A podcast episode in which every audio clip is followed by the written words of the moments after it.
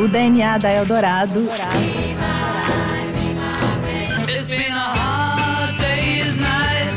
De uma maneira diferente. Diferente? Começa agora. Programa de Indie com Bruno Capelas e Igor Miller.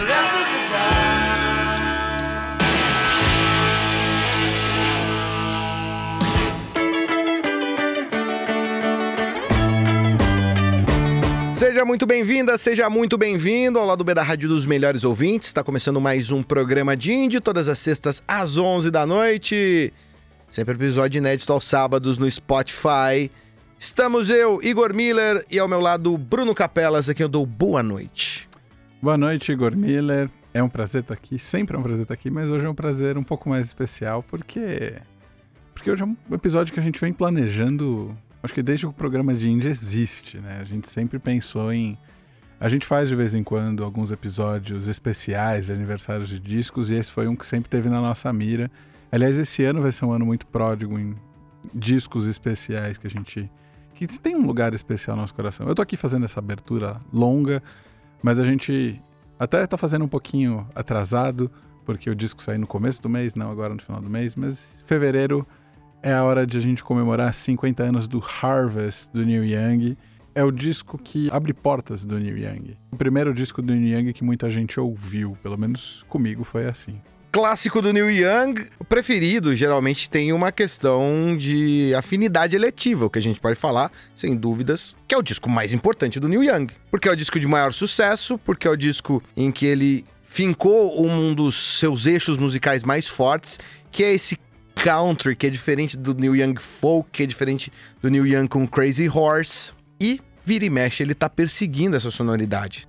Tendo em vista que nos anos 90 ele lançou Harvest Moon, que era um disco que dialogava completamente. Ele sempre voltava a gravar com o Stray Gators. Ele sempre voltava a gravar no Quadraphonic Studios, o estúdio de Nashville, um estúdio famoso por uma sonoridade que marcou toda uma geração e do qual o Neil Young é um dos responsáveis por popularizar essa tradição. Antes dele teve o Bob Dylan, mas isso é uma outra história. Isso é uma outra história. Mas é, é, isso, assim. Acho que o Harvest ele dá pistas de quem é o Neil Young, ele finca o eixo musical, mas ele não fica só nesse eixo musical. Acho que ele abre caminhos para o Neil Young. É, e é um disco, um disco muito especial porque liricamente também tem muita, muita coisa do Neil Young, assim, você consegue perceber. O Igor falou que não vai falar de letra hoje, então eu vou assumir essa parte, mas liricamente alguns dos principais temas do Neil Young estão expostos nesse disco e, e bem, muito bem ancorado. Seja pelo, por uma London Symphony Orchestra e os arranjos do Jack Nietzsche, seja por essa banda de Nashville, seja por, por velhos companheiros, esse lado também dele junto a um monte de gente. Tem Linda Ronstadt, tem James Taylor, tem os, os três do Crosby, Stills e Nash aparecendo no disco fazendo backing vocals. É uma turma muito grande que está em, em, volta desse Harvest, ao contrário do que ele costuma fazer, que é só a gangue dele, que é o Crazy Horse, aquela banda de garagem incrível. É, mas a gente pode começar ouvindo música, né? Ou você tem alguma coisa a dizer não, acho que a gente pode abertura. começar ouvindo e dizendo a partir dessas duas primeiras músicas que a gente vai ouvir, que é assim, como você falou, aponta para muitos mais caminhos. Eu acho que são três coisas que estão sendo dialogadas ali dentro do, do Harvest que parecem não se comunicar, mas elas conseguem é, se organizar de uma maneira frágil. E acho que frágil, para mim, se você leu inclusive a autobiografia do Neil Young, você pode perceber que o Neil Young é, antes de tudo, aquele gigante Neil Young, tanto no, no, sucesso quanto no tamanho, é uma pessoa, antes de mais nada, frágil, né? Uma pessoa, assim, até quase meio infantil. E essa fragilidade é passada nessa sutil harmonia desses três eixos que estão ali. E a primeira música do disco, que é Hora of Weekend, se inicia de uma maneira assim, meio que tateante, meio que procurando ali onde está o coração da canção. E o coração da canção é a expressão do Neil Young. É independente de letra, acho que tem uma coisa. O expressivo é algo gestual, que reflete na letra, reflete na maneira dele tocar, da maneira de cantar, que é essa maneira também, quase, sabe, esse aspirado quase na, na beira do crack. E quando você menos espera, você tá dentro da música de Out of Weekend, que se você tentar falar, mas onde, onde tá, onde tá o, a pegada dela. Não, tá nesse, nesse percurso frágil, que se repete também na, na faixa seguinte, que é Harvest, também conduzida por um piano muito, né? Ele que que é um guitarrista famoso por ser um guitarrista cacofônico, resolve sentar no piano e faz melodias muito bonitas no piano, mas também que não são de um pianista. Essa série de, de tensões e idiosincrasias do Neil Young consegue deixar ele se exprimir de uma maneira é impressionante. E parece ser um Neil Young completamente diferente do Neil Young que mete a mão no Rust Never Sleep, sabe? É, é, é uma coisa muito curiosa a gente observar esse Neil Young. Que, antes de tudo, para mim, esse é o mais verdadeiro Neil Young, pelo que a gente viu do que ele. Que a gente pode ver da autobiografia dele. Ele é sempre um cara meio indeciso, meio Errático. tateante. É, com uma, uma filosofia espiritual bem tosca até às vezes mas genial quando se expressa com todo esse acúmulo que ele tem. E acho que é um disco que mostra muito fragilidades que aconteceram ao longo do Young, recusas até de certo ponto, e que o que acontece a partir desse disco também, também mostra algumas recusas. Eu falo disso na volta, mas antes a gente ouve Out on the Weekend e Harvest.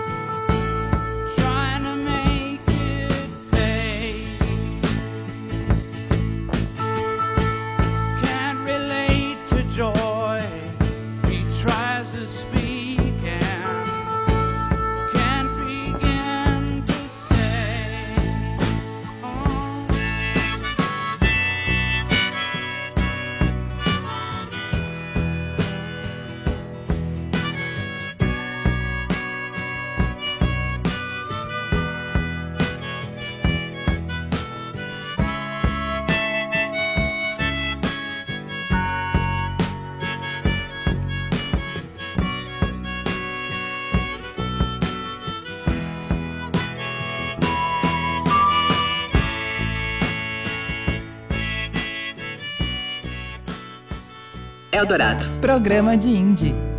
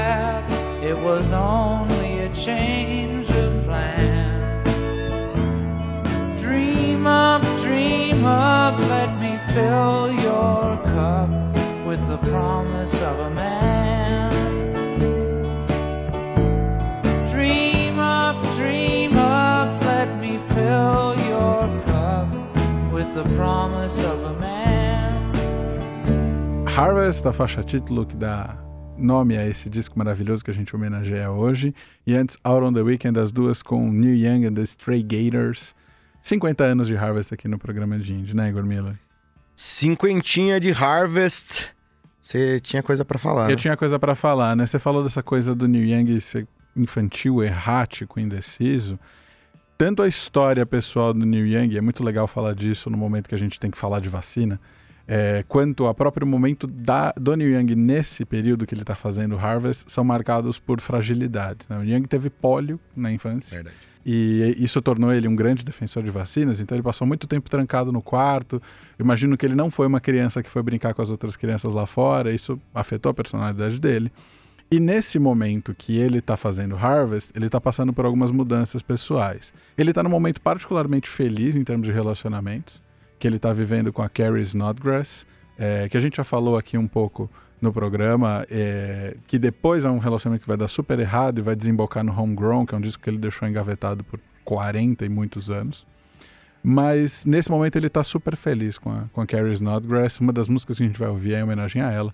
Mas ele está numa recusa do sucesso. Ele saiu do Buffalo Springfield, fez algum sucesso, gravou ali os primeiros discos solo ali de uma maneira meio errática, e aí ele entrou pro Crosby, Stills, Nash e virou a quarta perna ali com o Young, estouraram com o Deja Vu, um dos mais bem-sucedidos discos de rock daquela época. E o Young começou a ter dinheiro, começou a virar uma celebridade, começou a se perceber meio assim, foi morar no Canyon de Topanga e percebeu que não estava feliz porque as pessoas apareciam ali, toda hora queriam festa, ele só queria ficar recluso. E ele, para piorar, ainda estava com uma baita de uma dor na coluna que ele não conseguia ficar de pé tocar uma guitarra. Muito do que o Harvest é acústico tem a ver com o fato que ele estava por, por muito tempo tendo que ficar trancado em casa. E aí ele compra um rancho, que é o rancho de quem ele fala em Old Man, e tocar, tocando violão, sentado. Ele não podia tocar guitarra. Então isso fez ele buscar outras sonoridades, mas ao mesmo tempo colocou ele num lugar frágil, que ele mal conseguia ficar de pé. E acho que muito dessa fragilidade está exposta. Não, não aqui querendo unir biografia, né, o aspecto mais biográfico com o que está exposto no disco, mas às vezes algumas coisas têm relações.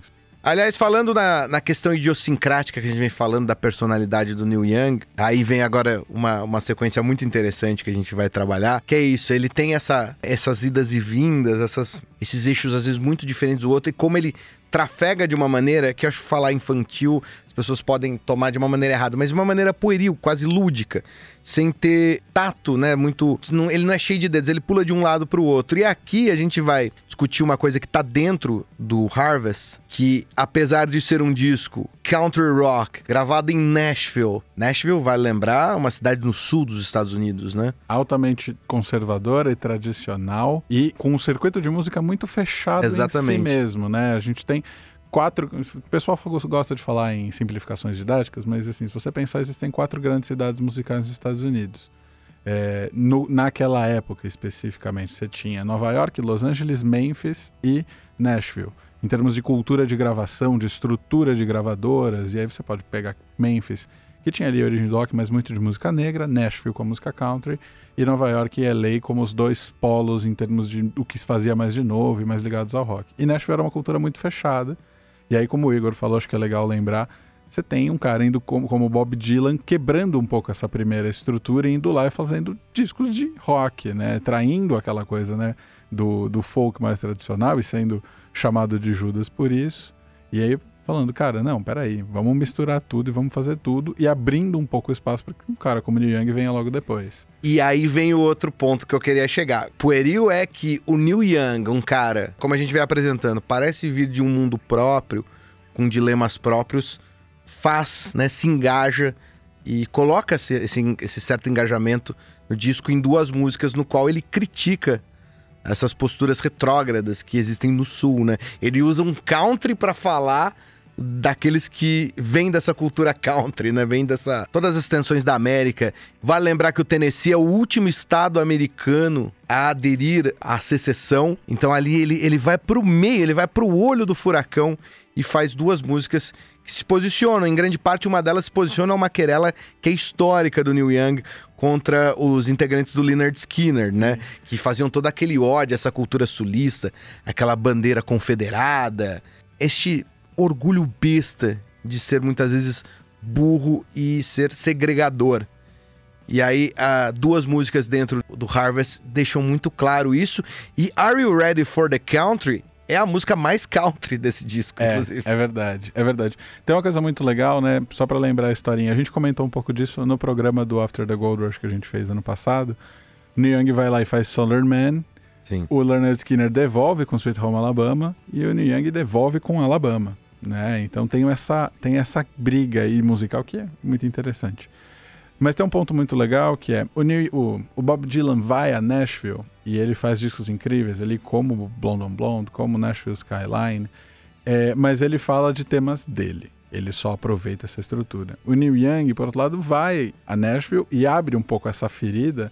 E talvez o único jeito dele se abrir essa ferida ele é um cara deslocado nessa questão. Ele não tinha muito pudor, porque, vamos lembrar, o Neil Young é canadense. É, então ele consegue observar essa questão do ponto de vista talvez um pouco menos passional, do ponto de vista menos de identidade e olhar muito mais do ponto de vista assim, olha, isso aqui parece meio bizarro do ponto de vista como um ser humano. Então, peraí, prestem atenção no que, que vocês não estão fazendo. E, e, acho que isso é muito, muito interessante, assim. A própria maneira como Neil Young conta e coloca muitos dos conflitos dele parte desse lugar de alguém que está olhando um pouquinho de fora é, que tem a ver com essa, com essa inocência também. Acho que agora é hora da gente ouvir Are You Ready for the Country, na sequência Alabama.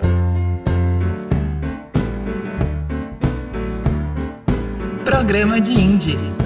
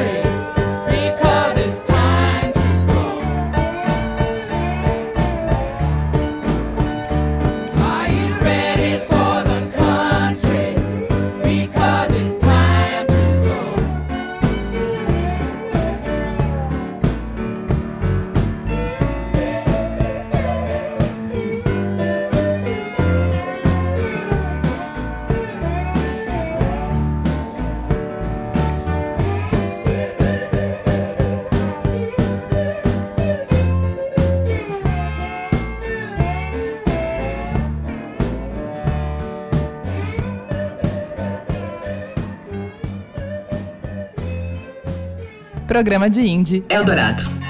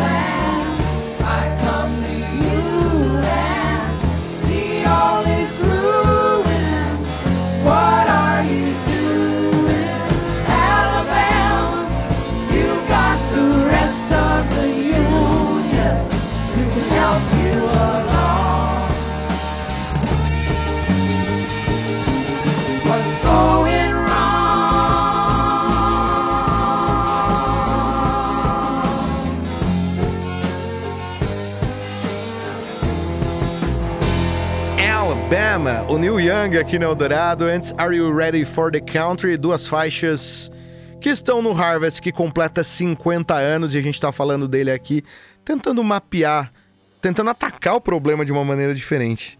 Acho que cada disco que a gente fez, é clássico que a gente tentou analisar, parece que cada, cada vez a gente tenta atacar de uma maneira diferente. Eu gosto dessa ideia. é, um, é um jeito de formato divertido. Assim. Às vezes eu começo a organizar e digo, não, vamos para outro lado. Vamos para outro lado. Esse ano a gente vai se divertir bastante fazendo isso. Gosta de confusão. Mas agora a gente não vai com confusão, agora a gente vai fácil, fácil, né? É, né, o, é o, hit, o grande hit do disco. E até uma coisa que é engraçada. A gente tava falando muito do Bob Dylan. E nessa música o Bob Dylan ficou meio puto. Ah. Ele falou: Não, isso aqui é o Neil Young me copiando. Só que não tem muito, ou, ou, na verdade, onde é que o Neil Young tá copiando o Bob Dylan, mas. Enfim. É, mas a gente tá falando de Heart of Gold, que é o grande hit do Harvest, possivelmente um dos maiores hits da carreira do Neil Young. E, e é uma música É engraçado, é uma música que é pouco pessoal, dado todo o contexto pessoal de algumas coisas que envolvem o Neil Young. É uma letra um pouco mais distante. Se pensar, é uma música até mais simples. Ela tem 10, 12 versos, é um refrão muito, muito tranquilo. Mas ao mesmo tempo, ela é o que faz o Harvest estourar e que faz o Young até num momento seguinte. Não é que exatamente fazer uma recusa ao sucesso. Eu acho que a, a busca artística do Young em discos posteriores, como Tonight's the Night, como On the Beach, é sobre outra coisa. Não é que ele está simplesmente se recusando ao sucesso. Mas ele falou assim: ah, o Heart of Gold foi uma música que me levou ao estrelato. É, e eu achei tudo meio chato. E aí depois eu fui pra Sarjeta, eu conheci. Foi um inferno, minha vida foi horrível, mas eu conheci pessoas muito interessantes lá. Heart of Gold, Neil Young. I wanna live, I wanna give. I've been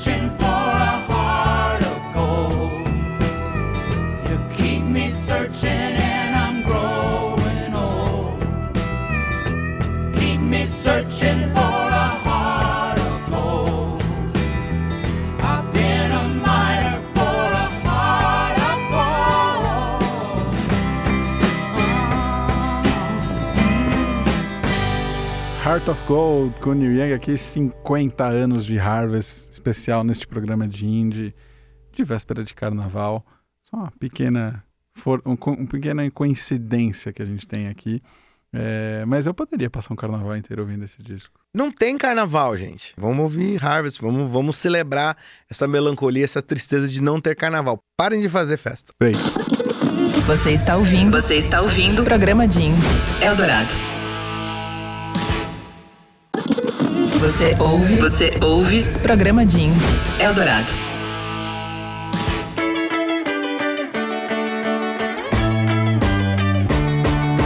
Estamos de volta aqui em 107,3. Está rolando o programa de Indie, em homenagem aos 50 anos de Harvest, um dos grandes clássicos do Neil Young, sem dúvida o mais influente clássico de Neil Young que a gente está comentando aqui. Eu estou ao lado de Bruno Capelas. A gente já apresentou duas tensões do disco, já passamos pela obrigação do maior sucesso do disco, talvez como o Capelas bem lembrou, o maior sucesso do Neil Young. Agora a gente volta para essa discussão de alguns elementos e algumas dicotomias dentro do, do Harvest. Outra delas é o fato de que ela teve dois singles. Uma é Heart of Gold, que a gente acabou de ouvir, óbvio. A outra, não entendi até hoje porque ela foi Porque escolhida. ela é um single, né? Tem porque até é um singles single. mais óbvios dentro do Sim. disco. Are You Ready for the Counter funciona melhor. É engraçado isso. É engraçado isso. Hoje eu, eu tava lendo coisas pra pra me preparar pro programa. Uma das coisas que eu me deparei foi o livro do Sun Ingles, Sim. é, Harvest, que tá na coleção 33 e um terço. da Bloomsbury, que aqui no Brasil virou o livro do disco pela Cobogó. E, e uma das coisas que ele fala que eu acho maravilhosas é que o Harvest é o disco do Neil Young que está na coleção de discos de pessoas que não colecionam discos. É, E eu achei muito, muito sagaz essa colocação, mas de fato é isso. perfeito. Mas é uma afirmação que não faz sentido no Brasil. Não, porque é Porque o Neil Young no Brasil é só pra quem é realmente aficionado. né? ou pra, pro roqueiro do frango assado que ouve Mas aí Rockin' ele- the Free World. Aí ele ouve Rockin' the Free World, no máximo Hey Hey My My. No máximo ele chega em Heart of Gold, pela trilha sonora de algum filme bizarro por aí. O que eu ia dizer, na verdade, ia partir de um ponto, ponto muito pessoal, é que o Neil Young sempre foi o meu cara, né? Sempre foi o cara que eu entendi, assim. Muito antes de gostar de Dylan, entendeu? Dylan eu ficava assim, ah, Bob Dylan, não, muito difícil aí, eu gosto do Neil Young. Ele fala muito mais comigo. E acho que muito tem a ver com, com Harvest, que foi um disco que eu descobri lá pelos 12, 13 anos. E antes disso, até uma memória que eu tenho aqui do seu Capelas, um dia a gente voltando pra casa, e acho que a gente tava ouvindo o Harvest em CD, e começa a tocar Old Man, e ele sobe o volume e se descontrola e berra pelas ruas de São Caetano, assim. e, e acho que ali foi um momento mais do que, ah, não, que música legal, foi um momento de entender o que, que uma simples música podia mudar o humor de uma pessoa. Eu lembro que aquele dia ele tava meio triste, meio cabisbaixo, e, e só de ouvir Old Man ele, ele mudou de espírito. E Neil Young pra mim é esse cara, esse cara que que sempre que eu tô em algum estado de espírito meio diferente, eu recorro a Neil Young. Se eu tô puto, eu vou ouvir os discos de guitarra. Se eu tô mais pensativo, eu vou lá no Harvest, vou no Comes a Time, que é outro desses discos dessa tradição mais folk barra country do Neil Young, também foi gravado em Nashville. E, e Old Man me remete um pouco a isso, mas é só esse pequeno desvio pessoal aqui, porque o Harvest é isso. O Harvest pra mim é o meu primeiro disco do Neil Young e abriu um mundo de manual sentimental mesmo. Muito bem. Falar em manual sentimental, acho que a gente pode falar, inclusive, também de uma música to- totalmente relacionada a esse fórum íntimo, aí no caso do próprio Neil Young, que é The Needle and the Damage Done, que é uma música que o Neil Young fez, sobretudo, em homenagem ao Danny Whitten, que era o membro da Crazy Horse. Você quer contar a história inteira? Pode contar se quiser. Vamos lá. É, Danny Whitten era o cabeça da Crazy Horse. Quando, quando Young conheceu a Crazy Horse, Nem ainda- se chamava. nem Crazy se chamava Crazy Horse, era The Rockets. E o Danny Whitten era um cara que, que ia pra sarjeta mesmo, assim. E nessa época que eles estavam gravando Harvest, que eles estavam nesse contexto conturbado da vida do Neil Young, ele também estava lidando com isso, com um baita amigo lidando com o vício. E ele chega uma hora que ele cansa da coisa. Ele escreve essa música pro Danny Whitten, cansa do Danny Whitten com seus problemas, fala assim: Tó, tá aqui uma passagem pra Los Angeles, 50 dólares, e te vira, meu irmão. Não dá mais pra você ficar na banda. E o Danny Whitten vai pra Los Angeles, pega 50 dólares, torra tudo em heroína e morre de overdose. E imagina a rebordosa, pra usar uma palavra ruim, que isso bate na cabeça do Neil Young Culpa a carregada. culpa, todo o remorso de tudo isso que aconteceu. The Damage Done é escrita antes disso tudo acontecer, mas quando ela sai, quando ela chega ao público, e aí você tem aquela diferença entre produção e recepção de obra, ela se torna esse símbolo, assim, tanto que a própria maneira, ela é uma música que foi gravada ao vivo, ela tá no disco ao vivo, tem toda uma coisa. desse- O Harvest é uma pequena colcha de retalhos em termos de gra- tipos de gravação, e o fato dessa música tá, gra... tá numa gravação ao vivo no meio do disco, ter as palmas, Então, como o Capelas bem lembrou, a gente ouve agora The Needle and the Damage Done, gravado no teatro da Universidade da Califórnia. e depois Old Man. I caught you knocking at my cellar door. I love you, baby. Can I have some more?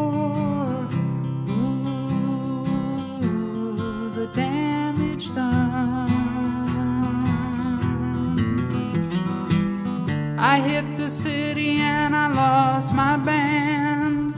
I watched the needle take another man. Gone,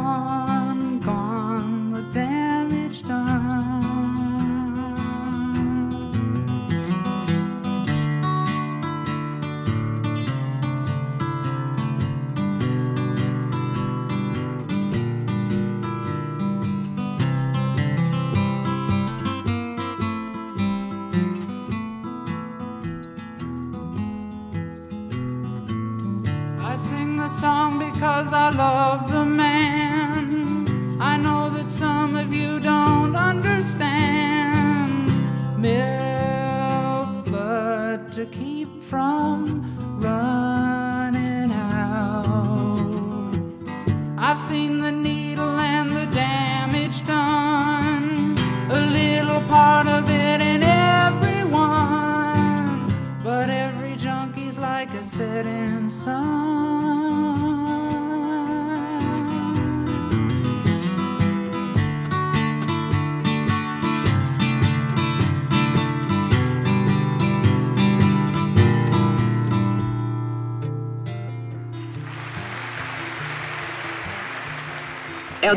Programa de Indie.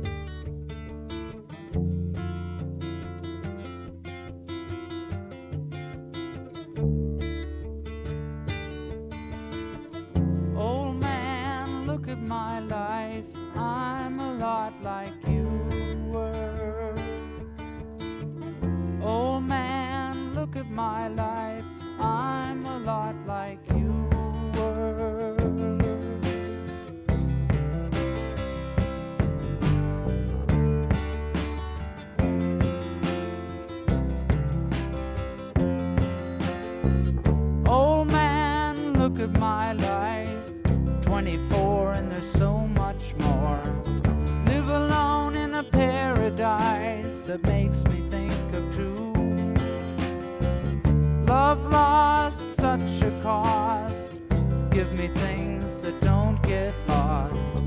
Like a coin that won't get tossed.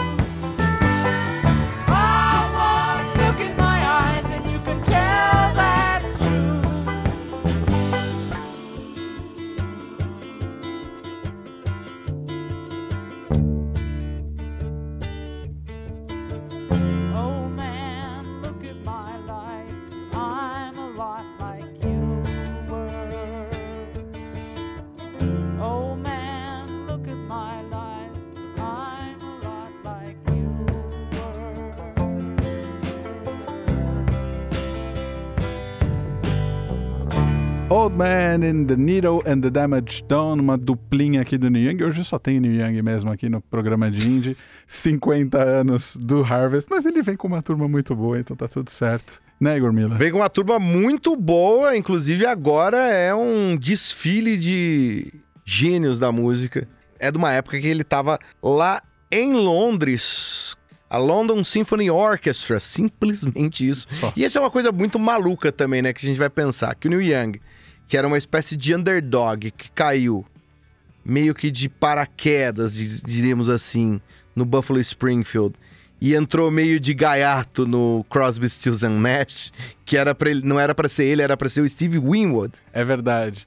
Eu nem acho que ele caiu tão de paraquedas no Buffalo Springfield. Ele era meio que um George Harrison, assim. Ele queria fazer as coisas dele, mas o Stephen Stills não deixava. Não, então, mas é porque tecnicamente o Neil Young é muito peculiar em relação a ele, em relação ao próprio Rich Furry, sabe? Sim. É Então é um coisa. negócio meio, meio maluco. E ele chegou ali de acidente e de repente, depois de um primeiro disco tateante, ele cai né, no, no Crosby, Stills, Nash estoura. O After the Gold Rush estoura, o Everybody Knows This Is Nowhere também dá uma reputação pra ele, então é uma sequência de muito sucesso que qualifica ele aí, é, é, fala, eu quero gravar com a London Symphony Orchestra, E a gravadora fala: Não, tudo bem, vai lá. Ele grava, tem, aí vem esses, né, esse grupo seleto que está ao lado dele. O Jack Nietzsche, que é um grande arranjador de cinema e de grandes músicas pop. Tinha, Trabalhava com o Phil Spector. trabalhava com o Phil Spector, exatamente. Arranja, era, era o, o arranjador predileto do Phil Spector, inclusive. E tinha produzido o primeiro disco do Neil Young, É verdade. que é, que é aqueles discos que a gente fala assim, é complicado. Vale, a- vale a audição, mas tenha paciência. E ele vai com o Jack Nietzsche para Londres e grava com a London Symphony Orchestra. E a engenharia de som é do Glyn Jones. O Glyn Jones talvez esteja famoso agora nesse momento, porque ele aparece muito no Get Back. É verdade. Porque ele é o engenheiro de som ali destacado pelo George Martin para as captações do It Be. E ele virou uma estrela, ele trabalhou também com Rolling Stones, é considerado um dos grandes engenheiros de som da história da Inglaterra e da música pop. E ele é o cara que tá por trás também da captação de dois momentos maravilhosos. Já que a gente falou de Glenn Jones, George Martin, o Jack Nietzsche. Mais George Martin possível, inclusive com a saidinha de A Man Needs a Maid, tem uma, uma descida que entra só um sopro, assim, bem suave, que remete a todos os pícolos que o George Martin usou, um deles, inclusive, a pedido do Paul McCartney em Penny Lane. O solo é um trompete piccolo. Essa saidinha fala assim: olha aqui, ó. Vocês estão vendo aqui a referência? Ele tá falando, ele tá falando assim: olha, George Martin, me nota. Sabe, basicamente isso. E é das coisas mais lindas e que a gente talvez não, não, não imaginaria que isso faria parte do repertório do Neil Young tão grandiosamente e funcionou de uma maneira, mais uma vez que a gente falou, diferente do que a gente pode imaginar que seria o Harvest, puxado somente, por exemplo, pelos singles, né? Exato. E é legal fazer esse exercício que você pode ouvir, especialmente a Mendes a Made, na sua estrutura mais original. E faz sentido e casa com o Neil Young, só que é- ela é tão melhor nesse arranjo que, do Jack Nietzsche, nessa gravação. A música faz tão mais sentido. A história da letra, que tem a ver com a própria história de como Neil Young conhece a Carrie Snodgrass, que ele vê um filme em que ela atua e manda um bilhete, né? E ele fala, estava apaixonado pela atriz na letra. E a maneira como a música é conduzida como um filme, com diferentes cenas, tons, suíte. É uma suíte que É. está sendo construída ali. E a maneira como canção, letra e, e tudo se conversa ali é um negócio sensacional, assim. E, e além de tudo, é muito engraçado, né? Porque eu acho que é uma música que muita gente olha pro título e fala, ah, isso aqui é uma música machista. Isso Ah. aqui é uma música simplista, tipo, ah, é, é, pelo contrário, é uma música que, que mais do que nunca revela, acho que talvez, a impotência, a fraqueza do homem, é, não só do homem inimigo, mas talvez de qualquer homem que pode olhar um pouco e se identificar com essa canção. E, e é uma música incrível, assim. E não é nem que também ela esbarra numa coisa meio, ai, por trás de todo homem tem uma grande mulher. Não, mas talvez numa filosofia um pouco maior de, tipo, por um lado a gente tá sempre sozinho. E do outro que talvez o melhor antídoto para isso é a gente se cercar de pessoas. E às vezes é muito difícil fazer isso para não ferir justamente essa pessoa fraca que tá aqui no meio do caminho. Vamos ouvir então? A Man Needs a Maid, na sequência, outra música com esse arranjo maravilhoso do Jack Nietzsche, que é There Is a World. Don't know who to trust anymore. There's a shadow running through my days, like a beggar going from door to door. I was thinking that maybe I'd get a maid, find a place nearby for her to stay. Just someone to keep my house my meals, and go away. A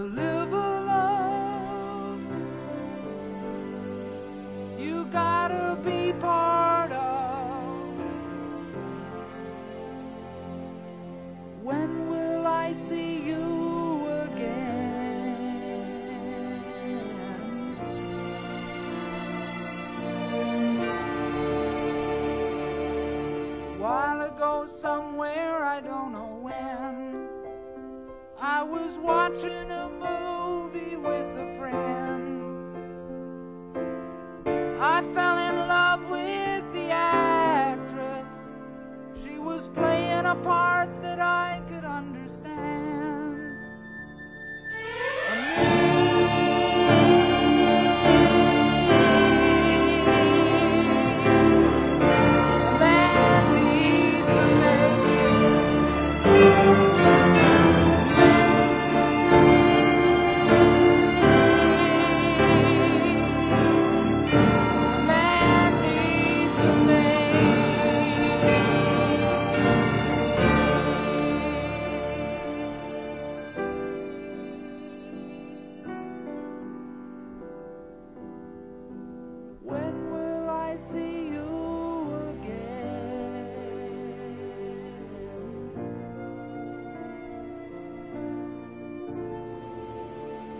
Programa de Indie Eldorado.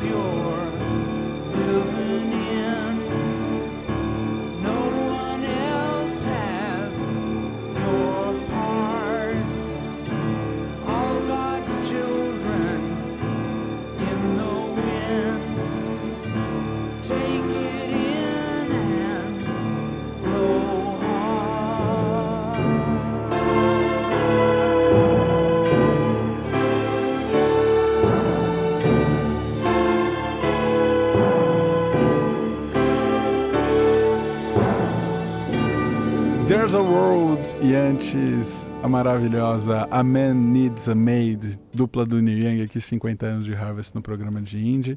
A gente quase não falou de There's a World, né? Porque a Man Needs a Maid é essa coisa monumental na carreira do Neil Young, a gente acabou esquecendo a outra. Né, ela, ela é um complemento, né? Assim como a gente, né, a gente enxergou um complemento de Are You Ready for the Country com Alabama, acho que There is a World é um complemento que se auto-evidencia só pela descrição de A Man Needs a Maid, que tem essa, esse afã orquestral que às vezes parece não estar muito claro na carreira do Neil Young, mas tem a ver um pouco da piração que o Neil Young tem com, com uma coisa que vem dessa tradição, com esse, esse crescendo orquestral, que é a. Ele, te, ele tem uma fixação por A Day in the Life, por exemplo. Que inclusive ele, num dos milhares de discos ao vivo dele, tem ele fazendo A Day in the Life. Ele fez o Live Aid. Ele, che ele chegou a fazer um show beneficente que en ele entra com o Paul McCartney e os dois tocam juntos a Day in the Life, uma coisa incrível.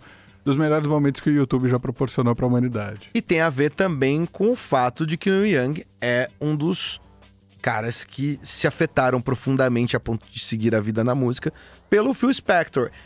Mais uma vez, mais um cara O que fala de Be fantasma. My Baby, né? O fantasma tá aqui de novo. É, é, e, e tem. E quando você cresce, né? Ainda mais, como a gente falou, Jack Nietzsche, que é um cara que surgiu no entorno do universo Phil Spector, é você escolher esse cara pra fazer isso na sua música, que tem essa toda essa complexidade de já ter passado dos anos 60 e tal, daquela bad trip do final dos anos 60.